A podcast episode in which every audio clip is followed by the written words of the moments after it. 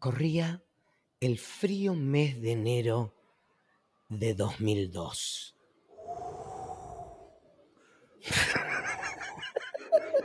Te estoy haciendo el viento, boludo. Dos, sí, sí, sí, me dio risa. Dos homosexuales. Parecían, ¿cómo se llamaba? El Pinky y Cerebro. De, de vuelta, de vuelta. Recorrí. Esperá, pará, arrancá y que yo te hago los efectos de sonido, sí. Ok, vamos de nuevo. Sí, sí. Corría el frío invierno del 2002. El lugar, Roma, la città eterna. Eso, boludo. Me quitas dramatismo, Seguí, Claudio. vos seguí, vos Bueno, seguí. empezá con Fellini. parará, rará.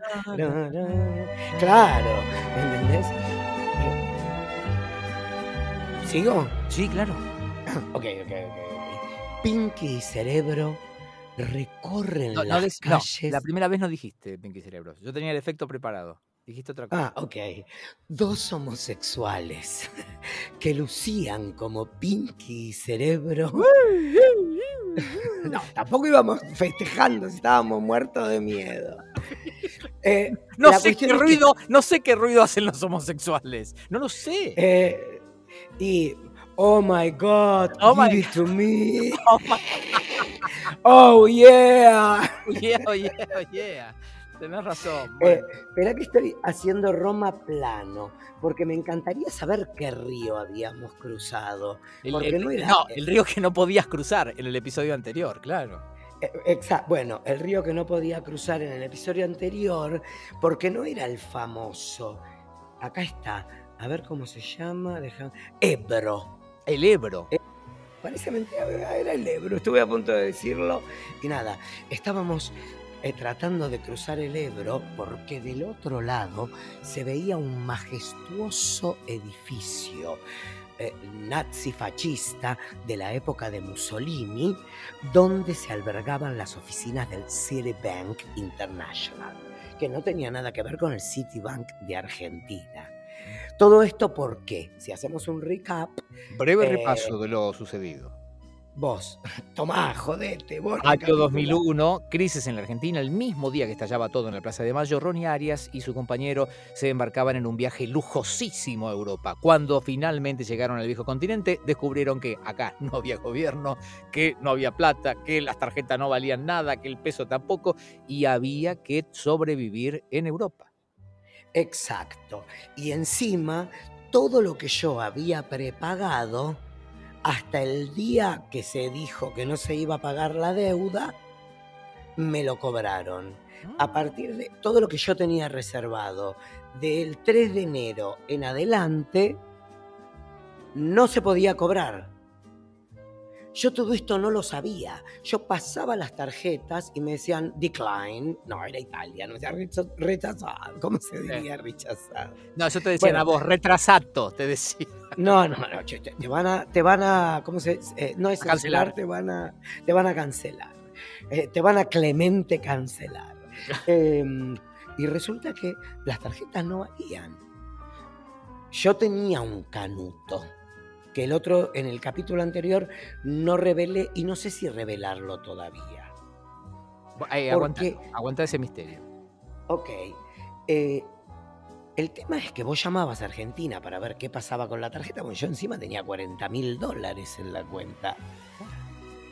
O sea, no es que no tenía plata. No, no, no, vos sabías que la plata la tenías depositada, claro. Tenía 40 mil dólares en la cuenta de dólares y qué sé yo, tendría, no sé, eh, la mitad en la cuenta de pesos. No hay que olvidarse que era un peso un dólar. Sí, claro. Llego a salir ahora de Avenida de Mayo, me pegan un fierrazo y no tengo. Si no, no estaría trabajando gratis, ¿ok? Claro. Como me dijeron a mí, esa plata la ¿Qué? perdiste, claro. ¿Cuándo te dijeron esa plata? la Eh, perdiste? En una negociación, ya te conté, ya te conté. Ah, una ¿sabés con qué lo? ¿Sabés con qué lo uní? Con lo de enero y febrero que te pagaron lo mismo el año pasado. No, por eso, por eso, no quiero llegar a Ok. eso. Sí. Bueno, eh, llegamos al edificio del Bank en Italia, la, eh, eh, USA, porque no existe Citibank Argentina y tampoco existía acá. Claro. Eso es lo peor. Eh, y me atienden, pensá que yo era, yo tenía Diners Club, tenía eh, American Express, tenía Visa, o sea, era la reina de la tarjeta de crédito. Creo que todos éramos las reinas de las tarjetas de crédito, ¿o un no? poquito, sí, un poquito, sí, sí. ¿Entendés? Y aparte, como yo tenía un muy buen sueldo de Telefe como productor, al que ya no iba a acceder si no hubiera sido gracias a Marcela Duarte, que lo cuento en la primera historia, en la primera parte de este capi, de, Es esta, de esta historia de tres capítulos, De esta saga. eh, de esta saga europea. Es que el 2001 da para mucho, Claudio. sí, claro. Mientras yo cortaba clavos con el culo frente a una señorita que me atendía súper amablemente y entendiendo perfectamente que yo estaba en el horno. Qué suerte que tenía el pasaje pago para volver. Claro. ¿Se entiende? Sí, sí, por lo menos Porque eso si lo no tenía. estaba. Exacto. En la puerta del hotel me ponían una persona para que no me escape. ¿Esto, esto es posta? Claudio, no podía, no sa- sacaba la- había alguien que te vigilaba a ver si te ibas a ir. ¿Pero porque sabían que eras argentino? No, porque sabían que tus tarjetas no tienen valor, no importa si sos argentino, venezolano o del Congo Ah. belga. Porque vos habías Sos hecho un- ya el- el- la reserva con esa tarjeta y dijeron, esta no vale, no sirve, claro. No, no, no, esta no vale, no. Respeto que yo nunca te permití que me trates No, de mujer. No. ¿Ok? No. Este no vale. no Este soy. Lisi, no, exacto. Este no soy Lisi, no soy Costa. ¿Ok? Yo me, ¿cómo se llama? Me, me autopercibo hombre. Que no se note mucho es un problema extra. Pero me autopercibo hombre. Bien, Sigamos. bien, bien. Mientras yo estaba esperando la explicación de esta señorita, ¿qué pasaba en Argentina? Y en Argentina, bueno, se hacía cargo de todo el estofado eh, el señor Eduardo Dualde, eh, que De 1 a encontraba- 10, ¿cuán cargo se había hecho? No sé si si hizo cargo de todo, porque todavía tantos años después sigue la sospecha de que él generó algunas situaciones. Pero bueno. en Bueno, es lo que decían los diarios en Italia. Sí, claro, bueno. Pero finalmente, por la ley de acefalía, el primero de enero de ¿Qué es 2002, la ley de acefalía?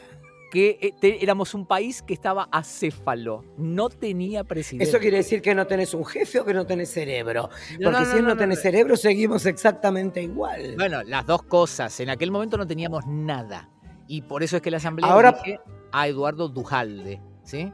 Que se ve que ya lo tenían elegido de antes, pero había que hacer un poco de circo y voltear unos cuantos títeres que tenían más chapa.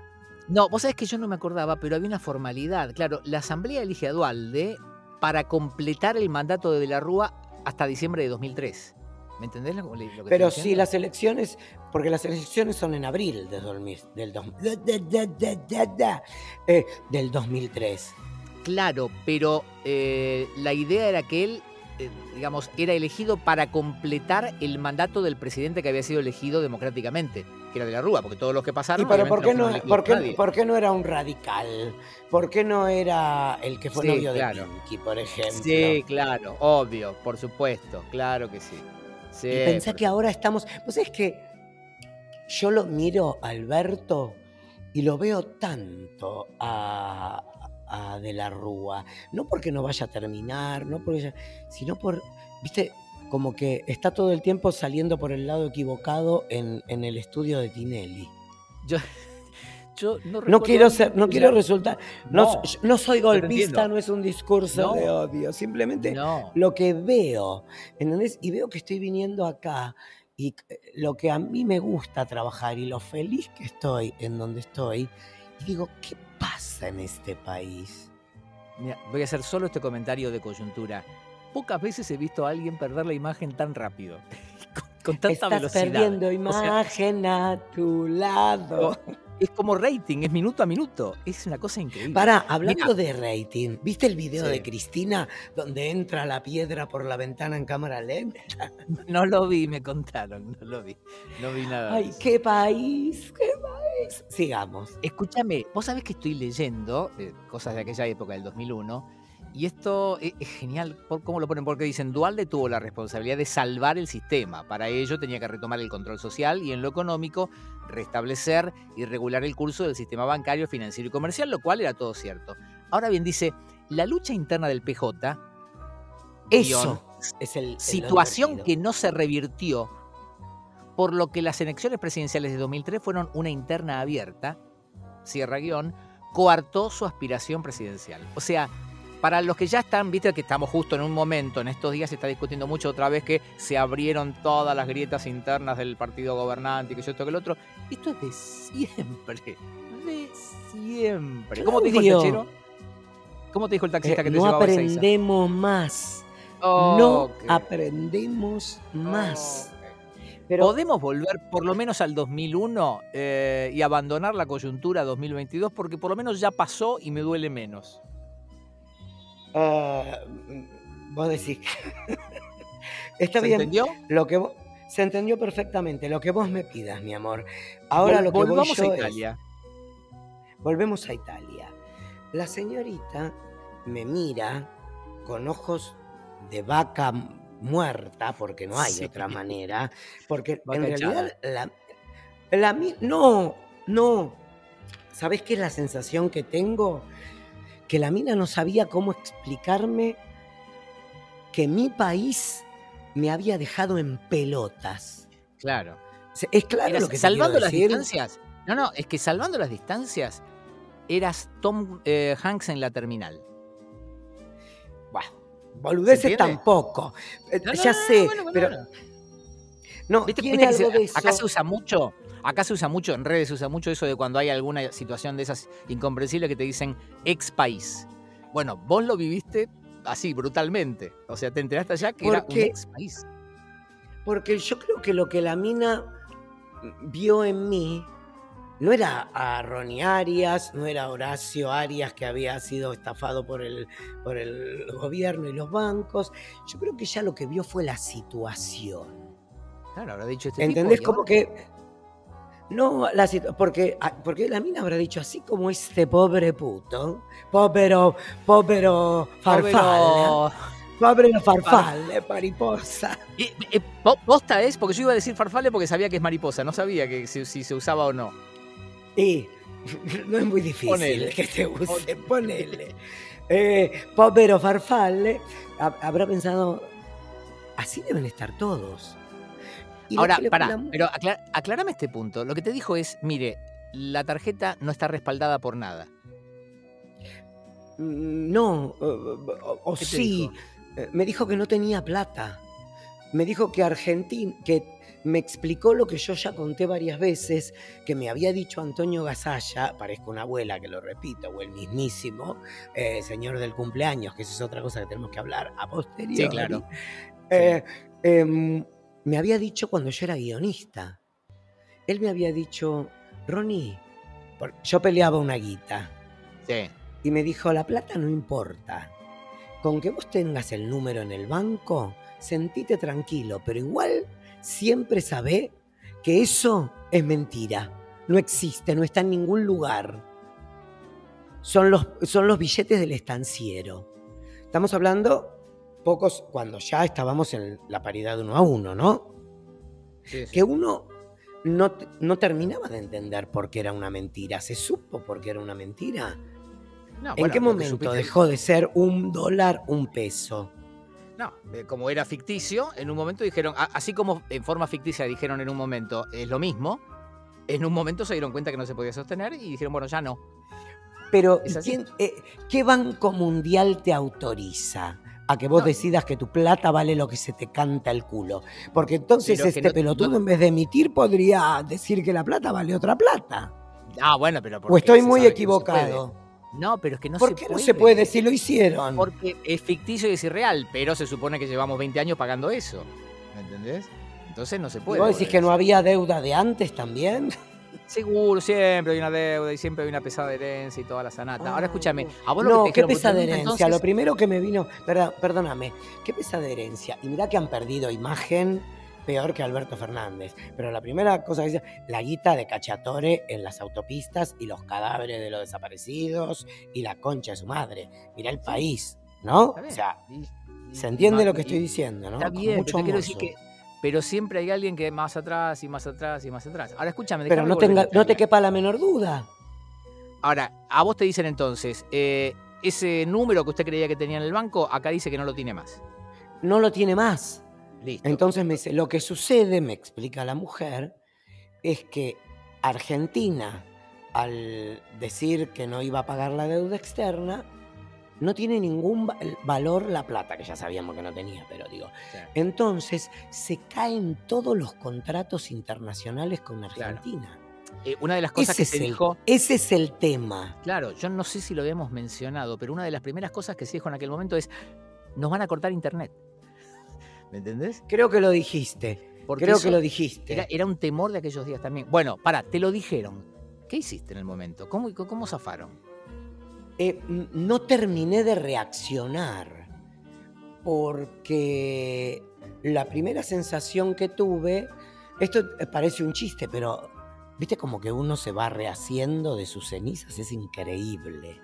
O sea, el Sí. poder de superación del puto, creo que La es como el hambre mundial, como el hambre mundial de poderoso. Sí. Em, me deprimí profundamente. No me deprimí profundamente porque no tenía un peso. Porque todos sabemos que estaba ese pequeño canuto y que yo iba a poder Sí. llegar a la fecha del, del regreso sin tener que cortarme las venas y sacando al puto portero que me miraba como si fuera eh, el, el ministro de Economía de la República Argentina que le estaría por robar 40 putos euros cuando me iba a pasear a la Capilla Sixtina. ¿Sí? Sí. Sí, sí. Ay, ¿por qué tan serio de golpe? No, no, no, porque estoy, estoy, eh, estoy tratando de ponerme en tu situación. Porque cualquier situación que, que se No me estás cargando. Todo el tiempo tengo la sensación que me estás No, como ya pasó. No, pero Ah. porque esto no, no, no sé si lo hablamos alguna vez, no sé si yo te lo escuché así. Entonces, cualquier situación límite de estas es una. Y no lo digo por esa cosa de "Ah, acá estamos mejor, Argentina, el mate, la vieja y todo lo demás. Sino porque es realidad y se aplica a cualquier lugar del mundo. Te pasa una situación límite y vos estás a miles de kilómetros de tu casa y es todo peor. Es todo Bueno, peor. se murió mi hermana y estaba a 40 kilómetros y no eso- podía bueno, volver, Claudio. ¿De qué me estás digo. hablando?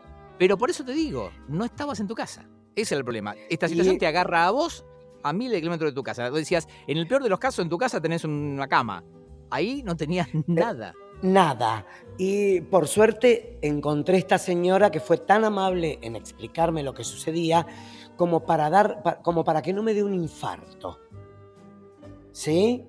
Porque cuando la doctora García Miguel me dijo, eso que tenés ahí puede ser un cáncer, me dejó lacia.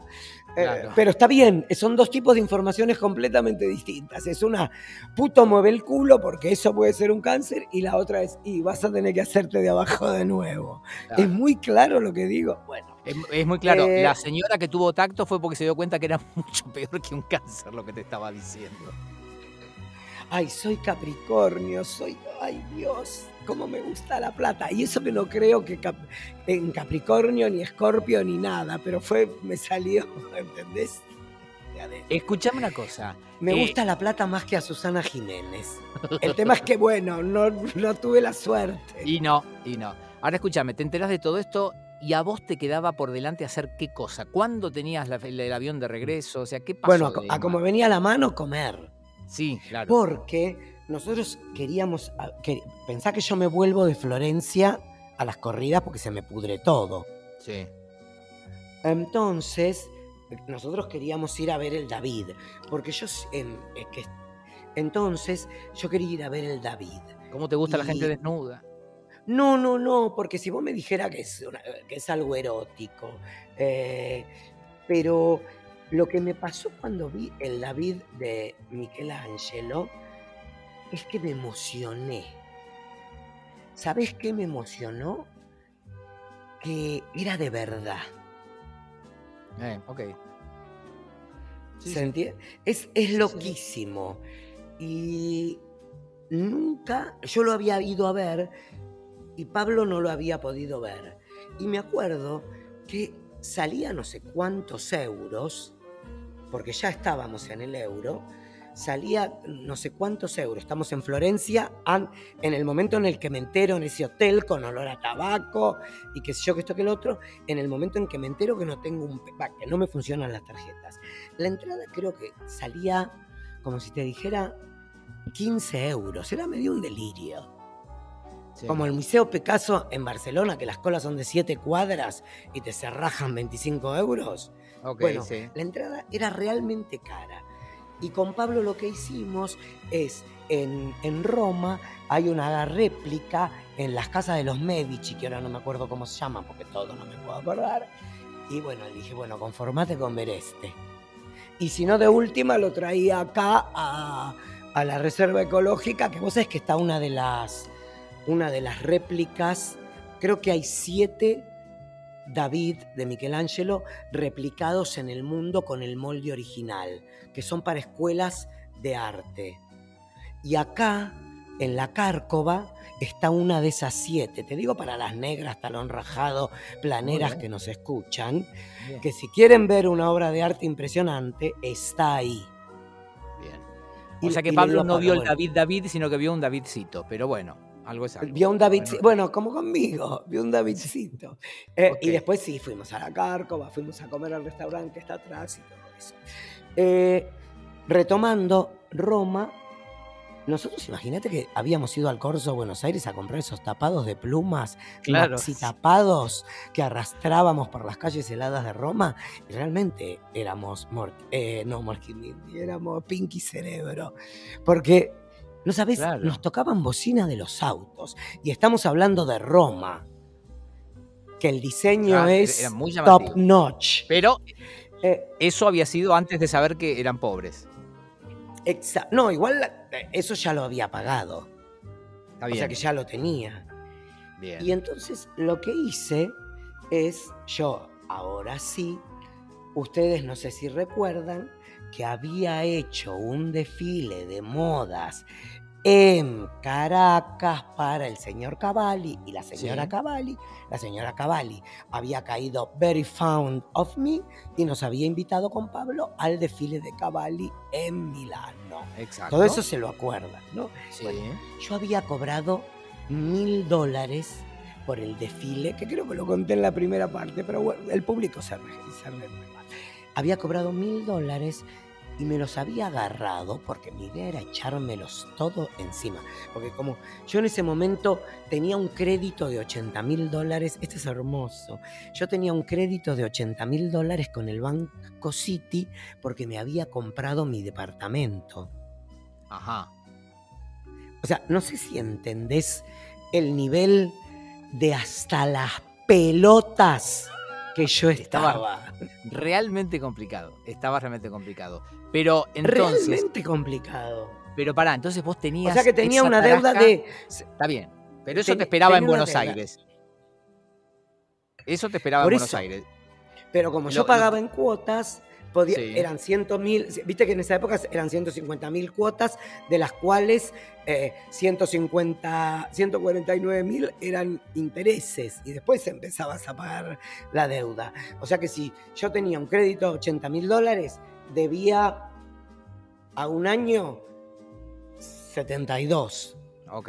Eh, y mm, por eso estaba completamente chocado, como decía una vez un psiquiatra que entrevisté.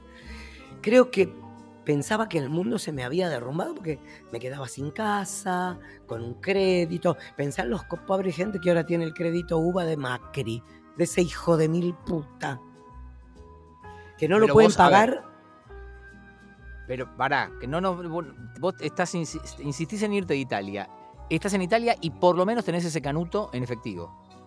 Exacto, que no me quiero ir. Lo que te digo es que ese canuto era para comprarme cosas, que no era plata que yo iba a ahorrar. Porque es como cuando, en la época buena, cuando uno hacía un evento, yo lo que hacía con la plata, yo te conté que empecé cuando cuando vivía en la casa tomada de la calle Chile 338, que después me pude comprar, juntaba monedas en las botellas de Coca-Cola. Eso lo sabés.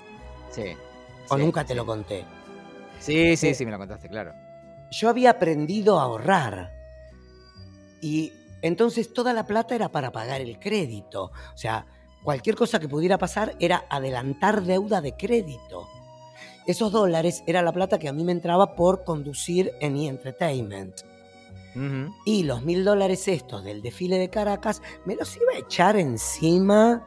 Me- me- seguro que me iba a comprar un reproductor de MP3 en ese momento. Eh, mariconadas. No sé cómo Pero- explicarte. Pasaron cosas. Pasaron cosas, es una mierda, Claudio Osvaldo. Al lado de lo ¿Por que sucedió realmente, claro. Exacto, Claro. porque aparte existía como otra frase, creo que, a ver, déjame ver si me acuerdo, estaba el que se vayan todos, la Ah, bueno, sí. quebrada. Fue, fue una época de grandes frases porque, bueno, Dualde dice el famoso, el que depositó dólares tendrá dólares, probablemente una de las mentiras más grandes de la historia. Eh, sí, eh, eh, digamos, todos esos días, hasta antes de que llegara Dualde, toda la movida del que se vayan todos fue muy fuerte. Había legisladores que cambiaron el, se cambiaron el look, porque si los encontraban ¿Quién por la calle, probablemente... es- Ah, me para que acuerdo, no me acuerdo uno que se-. Claro, porque se iban a comer como mínimo eh, un apriete grande. Me acuerdo de, ya, no me puedo acordar Ay. el nombre, sí me acuerdo de alguno que lo- de golpe lo habían visto. Ponele, era uno que usaba bigote y de golpe se había afeitado y se había rapado para que no le sacaran la ficha. No, y ¿sabes qué? Lo peor de todo era que te decían que se vivían tiempos extraordinarios. Esa era la Ah, sí, claro. que me quería acordar. O sea, Sí, como sí, si ahora no estuviéramos mejor viviendo manera tiempos de- extraordinarios. ¿Viste que está esa frase que se Es la mejor que manera linda, de así, que- "Oja- ojalá te toque vivir eh, tiempos extraordinarios. No, a mí no me des tiempos, a mí dame tiempos ordinarios, tranquilos, previsibles. Te lo Ay, pido chicos, por favor. Yo ya sobreviví. Las drogas, el SIDA, la guerra de Malvinas, eh, el, el 2001, eh, el, eh, ¿cómo se llama? La gripe A, el, el COVID, Ernestina Pais, la Ciel. o sea, banca un poco, vida, te lo pido por favor. Claro, qué generación esta, por favor. Escuchame una cosa. Bueno, con esa tarasca lo que hago hasta es- la hora de volver. 27 Claro, minutos, pago papi. el hotel. Bueno, vos me querías que te cuente. Sí, si sí, querés no, dejamos no, acá. No, no, no, quiero no me digas así. No, tres, tres episodios con el 2001 me parece suficiente. está. Igual creo que da para una serie. No, basta. Pero bueno, eh, pago el hotel. Vamos a. Vamos a. hay algo muy lindo que yo, dentro de mi depresión profunda, una noche le digo a Pablo antes de irnos: hagamos una cosa. Vayamos a comer afuera. O sea, porque nosotros íbamos, cuchereábamos en el mercado, nos hacíamos los sanguchitos, que aún hoy lo seguimos haciendo al mediodía, y a la noche cocinamos, porque ahora vamos, vamos, y vamos a Airbnb. Eh, Hace años ya que no vamos a ningún lado. Dios. Eh, No, como nada. el- Sí. nada, no digamos nada. Eh, pero aprendí lo de los sanguchitos, ¿sabes? Y fue muy, fue muy catalizador, por decirlo de alguna manera, porque aprendí algo que estaba muy bueno y que encima tenía mucho amor. Te levantás temprano, porque esa era otra locura. Tratábamos de aprovechar las horas de luz, porque me deprimía. Entonces lo levantaba Pablo creo que a las 7 de la mañana para el café latte y la colación y, mm, y arrancábamos. Y cuando empezaba a caer el sol, íbamos y comprábamos dos manzanas, unas fetas de prosciutto dolce di Parma, en, en el mismo lugar, ¿eh? porque eso es algo eh, muy genial. Nos gusta un lugar y toda la vacación vamos y compramos la cena en ese lugar. Ok. Era un lugar muy chiquitito. Eh, unas frutas, el prosciutto dolce di Parma, un pancito, un quesito y nos íbamos al, al hotel. Una noche antes de volver, le digo, hagamos una locura y vayamos a comer afuera. Y fuimos y comimos en una tratoría, hacía frío. Es como si yo te dijera, ¿viste las bajadas hacia, hacia Leandro Nialén que hay Sí. en el microcentro? Sí, esos sí, edificios así. sí, Y había dos mesitas en la puerta sí. y adentro era una tratoría. Y comimos una pasta Y nos fuimos a dormir y al otro día a la tarde nos tomamos el avión. O a las 10 de la mañana creo que salía. Nos tomamos el tren y volvimos. Cuando llegamos a Buenos Aires, 6 de enero, yo vuelvo a mi casa, empiezan los... Todo el mundo iba y agujereaba las puertas de los bancos. Nunca me voy a olvidar la tristeza que me causó la puerta de bronce del Banco Boston, del First Bank of Boston, de Sí. Diagonal Norte y Florida, Sí. que era una obra de arte que debe costar una fortuna, que desapareció y en un momento le habían puesto unas cosas. Los edificios de Segba. ¿Era Segba o ya era.? Sí, era Segba. No, ya. ¿Segua todavía? no? No, no creo. No, no, eran los franceses. Edenor. Ya era Edenor de Sur, me parece que no. Sí, O sí, sí, eso bueno, de- no sé. La privatización la hizo Menem, claro. Eh, pero se llamaban así, no eran otras empresas. O- no, No, el agua era de unos franceses. Los teléfonos eran de unos españoles. Había como una cosa así. Todos tapados con frentes de hierro. Sí, claro. Porque claro. la gente iba. Ahora no me acuerdo por qué la gente iba a romper las co- compañías de electricidad, de gas y de todo eso. Se rompía todo. Se rompía todo. Igual todo eso sigue igual, Claudio. No Eh, aprendemos más. No, no, no. Por suerte, para cerrarlo circular, el 10 de enero, día de mi cumpleaños, me llama Rubén Vivero y me dice, Ronnie, estoy por hacer un piloto. Serían cinco panelistas y Juan Castro. Y yo le digo, Rubén, que yo lo conocía porque era productor de Antonio Gasalla. Rubén, 2001, un programa con dos putos no lo va a ver nadie. Y Rubén me dijo, vení y hacé el casting, porque Suar te quiere. Yo lo había entrevistado varias veces a Suar en E! Entertainment. no. Mm. Hacemos el casting. De los cinco columnistas quedamos cuatro, pero uno tenía que salir fuera de cámara porque era feo. No ¿Quién voy a decir nada más porque dije una maldad.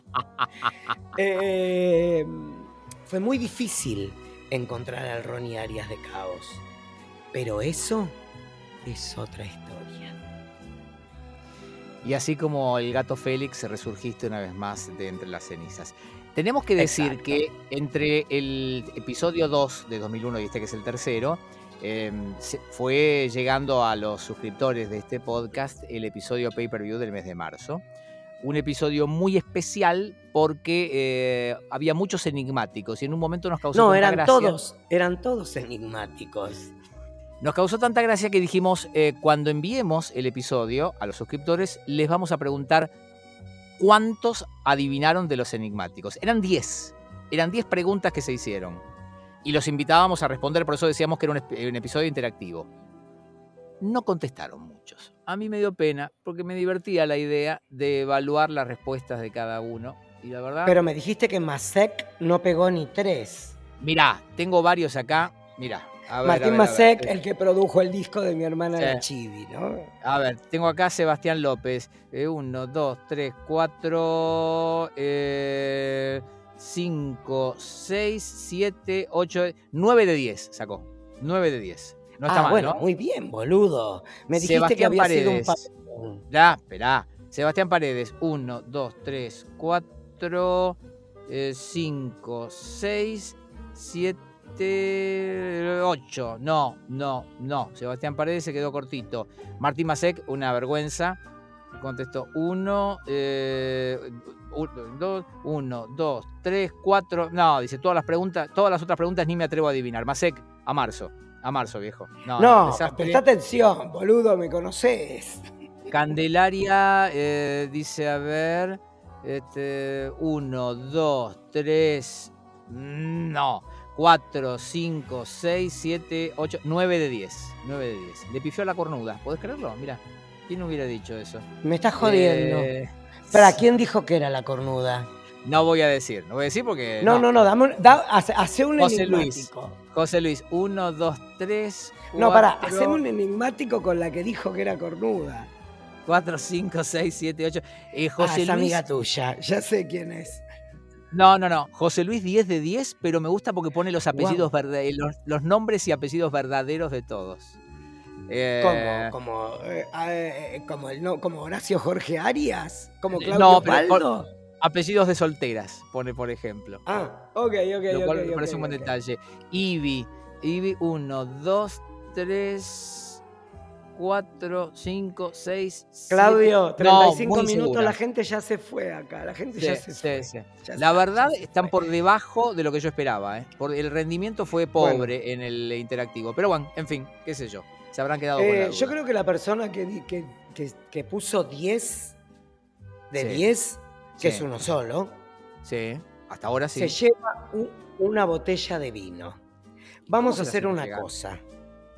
Eh, ¿La dejas en la recepción de tu radio? ¿O la dejo en la recepción de mi radio? Vamos a chequear este, a ver eh, de dónde es No, este- le pedimos un gin Heráclito a Ah, sería Heráclito. genial, sería genial. Le ponemos un gin. le- ok, le- la persona que respondió 10 sobre 10 se lleva un gin de Heráclito. Dale, y Sanso lo va a dejar en la radio porque va a sacarlo de su caja porque yo todavía no recibí la mía. Exactamente. Eh, Ronnie, te tengo que preguntar. Que a todo esto, para Oh, un, dato, Dios. un dato más, total, acá ya se fueron todos. Eh, Harry mm, vino el de. el de. el. Ay Dios, el Gin Apóstoles a la radio. Sí. ¿Sí? Sí. que sacó la botella un millón. Y Harry Sí. conmigo fue parte de los 40 botánicos de 40 botánicos del Gin Heráclito. Que es ¿Sí? riquísimo. Bueno, lo que me dice Harry cuando yo le dije, ay, porque llevé el, el- el Apóstoles a Uruguay, porque le dije a Pablo, brindemos con, con un gin tonic, y cuando llegué tenía preparado un 40 botánico. Me dijo, Ronnie, es mucho mejor. Guardá el otro para cuando van visitas y quédate con el 40 botánicos. bueno, vamos a ver si se lo podemos entregar a quien sacó 10 de 10. Ronnie, te tengo que preguntar, ¿cómo se va a llamar este episodio? Tengo dudas. Lo dejo, yo te tiro dos títulos y vos decidís. ¿Qué te parece? A ver, dale. Hola. Tiempos extraordinarios Sí, fue el primero que pensé, pero después también dije, bueno. ¿y si ponemos el que depositó dólares recibirá dólares? Es bueno también.